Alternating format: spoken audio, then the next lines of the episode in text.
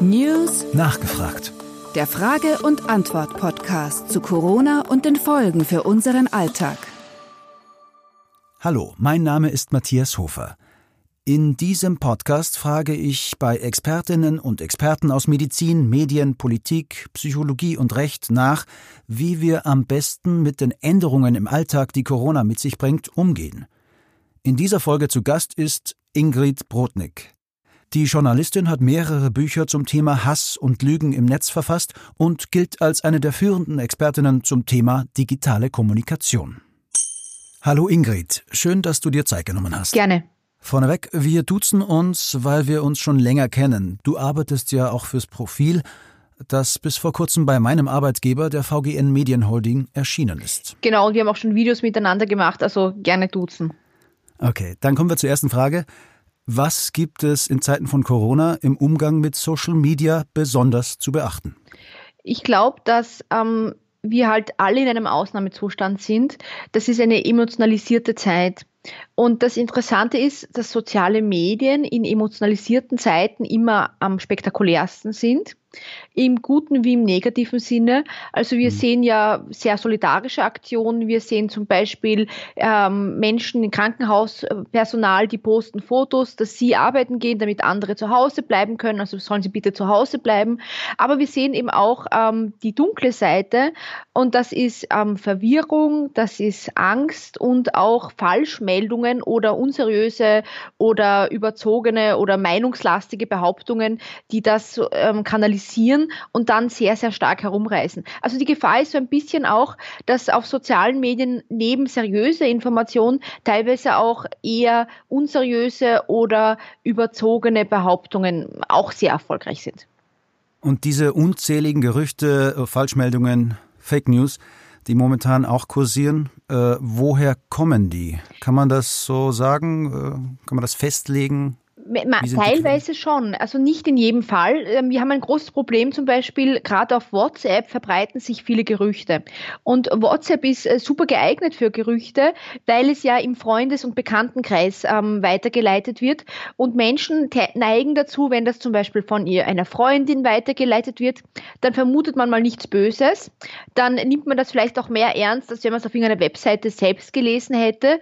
Die Leute unterschätzen aber, das heißt ja nicht, dass die Freundin, die das weitergeleitet hat, das geprüft hat und sich genau angeschaut hat, die hat vielleicht wiederum ihrer Freundin vertraut, die ihr das schickte.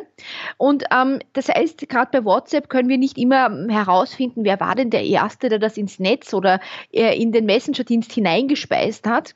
Aber manchmal schon, zum einen muss man sagen, dass manche das vielleicht einfach wirklich aus Jux und Tollerei machen. Da gab es neulich einen ähm, Fake, da hieß es, Daniel Radcliffe, der Harry Potter-Darsteller, hätte ähm, das hätte sich infiziert mit dem Covid-19-Virus. Ähm, das stimmt nicht.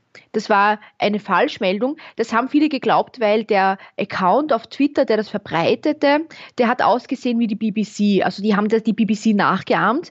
Ähm, Journalisten haben nachher die Verfasser dieser Falschmeldung anonym ähm, interviewt und die mhm. haben gesagt, sie finden das lustig, sowas in die Welt zu setzen. Man muss aber auch sagen, es ist sicher nicht alle, dass die das nur aus Witz und Jux und Tollerei machen. Manche ähm, sind womöglich selbst davon überzeugt. Wir sehen zum Beispiel äh, Profile, die eher so aus diesem verschwörungstheoretischen Eck kommen. Die posten dann so Relativierungen, dass das vielleicht alles nur erfunden sei. Und mhm. da weiß man nicht, glauben die das wirklich oder, oder ähm, haben die irgendeine Masche dahinter? Und dann muss man auch sagen, bei manchen Sachen stellt sich auch die Frage, ob es Geschäfte Macherei gibt. Also es gab ja auch schon immer wieder Produkte, die angeboten worden sind. Da besteht auch die Gefahr, dass falsche Behauptungen verbreitet werden, ähm, um dann etwas zu verkaufen zum Beispiel.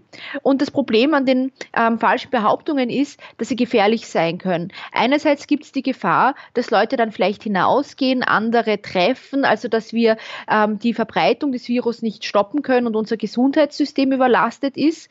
Und auch, dass Leute das Risiko einfach total falsch einschätzen Menschen schon sehr bekannt ist. Es gibt diese Behauptung, wenn man einige Sekunden ähm, die Luft anhalten kann, ohne quasi husten zu müssen, dann hat man nicht das Coronavirus. Und das ist, das ist so absurd, aber ähm, in solchen emotionalen Zeiten verbreiten sich selbst absurde Behauptungen sehr gut. Ja, es kann also sein, dass äh, gezielte Mechanismen wirken, äh, dass äh, bewusst Falschmeldungen verbreitet werden. Äh, wie schätzt du da die Lage ein bezüglich rechtsextremer Umtriebe? Glaubst du, dass die extreme Rechte die Verunsicherung und den von ihr ja teils herbeigesehnten Ausnahmezustand ausnützen wird können? Ich glaube, dass ähm, zum Teil Elemente, die eher im rechten Spektrum anzusiedeln sind, das jetzt für sich nutzen. Also zum Beispiel auch in Richtung, das könnte eine große Verschwörung sein von irgendwelchen Milliardären, Komischerweise sind die Milliardäre, die genannt werden, dann alle Juden. Ähm, also dass es da antisemitische Narrative gibt. Es ist auch die Frage, ob zum Beispiel gewisse staatskritische ähm, Bewegungen, wie zum Beispiel die Reichsbürger, das jetzt versuchen für sich zu nutzen, um weiter ähm, Unbehagen gegenüber den offiziellen Einrichtungen zu schüren. Das sehe ich besonders stark, dass versucht wird, ähm, teilweise oder solche Narrative ähm, immer wieder wiederholt werden. Man kann den Organisationen nicht glauben. Das ist alles, wir werden alle angelogen. Gleichzeitig, und, und manche dieser Inhalte funktionieren auch sehr gut. Also manche dieser ähm, Accounts haben dann YouTube-Videos mit durchaus starken Abrufen. Aber mhm ich muss trotzdem sagen, insgesamt tun sich die Rechten mit diesem Thema nicht so leicht. Ähm, ich glaube schon, dass sie versuchen, das vielleicht hier und dort für sich zu nutzen, nur sie tun sich mit dem Thema nicht so leicht, weil es einfach kein rechtes Thema ist. Weil, ähm, weil da muss ich schon ein bisschen eigenartig sein, dass ich das jetzt nutze für Rassismus. Passiert auch, wir sehen zum Beispiel ähm, Rassismus in Richtung Chinesen. Ähm, in den USA wird teilweise wirklich auch versucht, ähm, von rechter Seite das als Wuhan-Virus zu bezeichnen. Eine sehr problematische äh, Bezeichnung. Aber insgesamt ist das aus rechter Sicht eigentlich nicht das beste Thema. Da ist zum Beispiel eine eine Thematik rund um geflüchtete Menschen bietet sich trotzdem besser an. Ich weiß, dass es manche Seiten versuchen für sich zu nutzen. Ich glaube nur, dass es für die gar nicht so leicht ist, auf diesen ähm, auf diese Welle da aufzuspringen, weil diese, weil es jetzt ein medizinisches Thema ist und die sind nichts, also das ist nicht deren Kerngebiet, muss ich trotz allem sagen. Mhm, da hat man vielleicht auch Glück, weil viele Leute gerade in so einer Ausnahmesituation äh, äh, die solidarische Grundhaltung, äh, die ja vielleicht in uns allen lebt, wieder entdecken. Genau, wir sehen halt, dass manche ähm, dann sehr skeptisch auffallen, sagen, ähm, erzählt uns die WHO, die Weltgesundheitsorganisation alles, was stimmt, ähm, werden vielleicht manche Dinge zurückgehalten. Also wir sehen schon eine gewisse staatskritische Tendenz bei manchen, aber ich glaube, die meisten Bürger und Bürgerinnen, die wollen eigentlich den offiziellen Stellen mal zuhören. Und ich würde schon stark davon ausgehen, dass es grundsätzlich eine Orientierung an den ähm, großen autoritären, also quasi im Sinne von authoritative, wie man im Englischen sagt, also den seriösen, anerkannten Quellen gibt.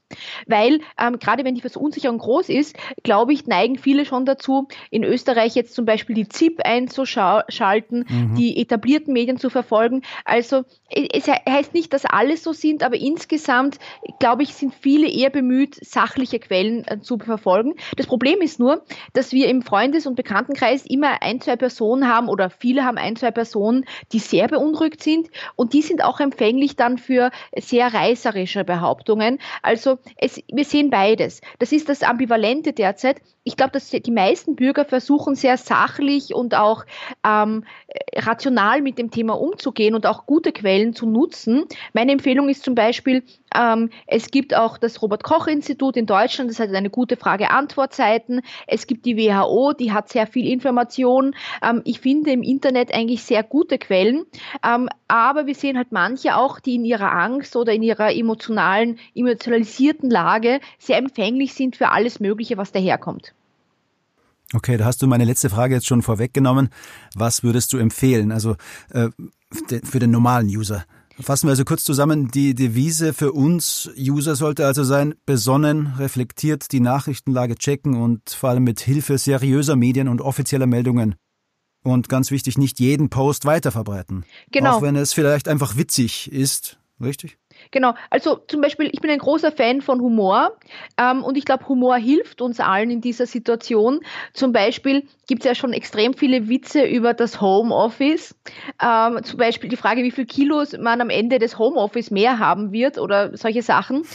ähm, und ich glaube, Humor ist auch eine Verteidigungsmöglichkeit, dass man eine harte Situation so ein bisschen leichter und erträglicher macht. Ähm, das ist auch in der, in der Literatur, ähm, wird das immer wieder erwähnt, diese diese tröstende Wirkung von Humor. Gleichzeitig, wenn deine Frage ist, was kann man da machen, da muss man kurz verstehen, warum ähm, manche Gerüchte, mancher Unsinn so gut funktioniert. Wir Menschen sind Gefühlswesen. Das heißt, gerade wenn wir ähm, emotionalisiert schon sind, wenn uns ein Thema emotional sehr beschäftigt, ähm, dann sind wir empfänglich für spektakuläre Behauptungen. Generell ist es so, dass manche Emotionen eine stärkere Verbreitung haben, also dass wir eher auf diese einsteigen. Wut ähm, führt eher dazu, dass Leute etwas verbreiten, auch ähm, Trauer, äh, falsch, ähm, auch, auch Besorgnis und auch Freude. Und ähm, viele Falschmeldungen oder Gerüchte oder spektakuläre Behauptungen rund um das Coronavirus funktionieren über Besorgnis. Man liest etwas denkt sich, oh mein Gott, und teilt das sofort. Und das ist schon mein erster Tipp. Was jeder tun kann, ist, ähm, man ist ein emotionaler Mensch. Es geht nicht darum, die Emotionalität zu bekämpfen, aber auf diese zu achten. Das heißt, wenn ich etwas online lese und ich denke mir, das ist so schlimm, das muss ich sofort allen erzählen, dann sollte ich mal genauer hinschauen. Da kann ich ähm, zum Beispiel schauen, wer ist denn der Absender, wer ist die Quelle. In vielen Fällen werde ich sehen, aha, das ist ein YouTube-Profil, das irgendwie komische Behauptungen macht über Verschwörungstheorien das sollte ich dann vielleicht nicht unbedingt teilen. Ähm, oder ich kann die Quelle nicht so recht einstufen. Ich bin mir da unsicher. Kann man auch Folgendes machen. Man kann die Behauptung ähm, einfach mal eintippen und dahinter da, dann schreiben Faktencheck. Also zum Beispiel, wenn es heißt, wenn so Sprachmeldungen auf WhatsApp kursieren, wo man angeblich irgendeinen Politiker hört oder irgendeinen hohen Beamten, der irgendwas Spektakuläres erzählt und das wird geheim weiterverbreitet, dann kann man eingeben ähm, in Google ähm, Sprachnachrichten Faktencheck. Coronavirus. Und ich lande dann auf Faktenchecker-Webseiten, wo in vielen Fällen solche ähm, Behauptungen schon überprüft worden sind. Das heißt, ähm, ich kann auch quasi die professionellen Quellen dann aufsuchen, die genau solche Behauptungen überprüfen. Und ich kann auch direkt solche Seiten ansteuern. Ich nenne da zwei, die ich einfach empfehlen kann. Ja, das eine ist Mimikama.at. Das ist eine Webseite aus Österreich, ähm, die aber auch den Deutschland mitbedient sozusagen. Da werden alle möglichen Fakes im Netz überprüft. Die machen sehr, sehr viele Faktenchecks. Mimikama.at. Ähm, und die zweite Seite ist Korrektiv. Ähm, Korrektiv ist eine Redaktion aus Deutschland die haben mittlerweile ein eigenes Faktenchecker-Team. Es gibt noch viele andere Faktenchecker-Seiten und Faktenchecker-Initiativen, zum Beispiel die Faktenfinder der ARD. Ähm, aber das Wichtige ist zu wissen, dass es solche Anlaufquellen gibt, weil zum Beispiel ich habe eine eigene E-Mail-Adresse eingerichtet, die heißt coronavirus.protnik.org. Und wenn man sehr schöne oder auch unbehagliche oder auch falsche Informationen im Internet sieht, äh, auf sozialen Medien, kann man mir das schicken, weil ich gern die Info sammle, was kursiert denn derzeit stark. Und äh, für Bürger ähm, gibt es die Möglichkeit, dass ich wirklich solche ähm, Akteure aufsuche, die sich professionell mit den Themen beschäftigen. Also zum Beispiel, ich habe sehr viele E-Mails in den letzten Tagen zu manchen Videos bekommen und das hilft mir dann, worüber ich als Journalistin spreche. Ähm, oder man kann eben so Seiten wie Mimikama ansteuern, die machen enorm viel und die machen wirklich wichtige Arbeit und die klären auch immer, warum ist das denn falsch? Und ich glaube, das Tolle, was wir jetzt gerade in der Krise sehen, ist, ähm, es gibt im Internet ja nicht nur den Unsinn, es gibt auch sehr viel konstruktive Seiten. Und ich glaube, die große Herausforderung von jedem Einzelnen von uns ist, diese konstruktiven Seiten zu nutzen. Das ist doch ein gutes Schlusswort. Danke, Ingrid. Gerne. Bleib gesund. Und Sie, liebe Hörerinnen und Hörer, bleiben Sie es ebenfalls. Und bleiben Sie, wenn möglich, zu Hause und vor allem bleiben Sie reflektiert, ruhig und recherchieren Sie nach, zum Beispiel auf den Seiten mimikama.at oder korrektiv.org. Vielen Dank fürs Zuhören. Auf Wiederhören. Auf Wiederhören.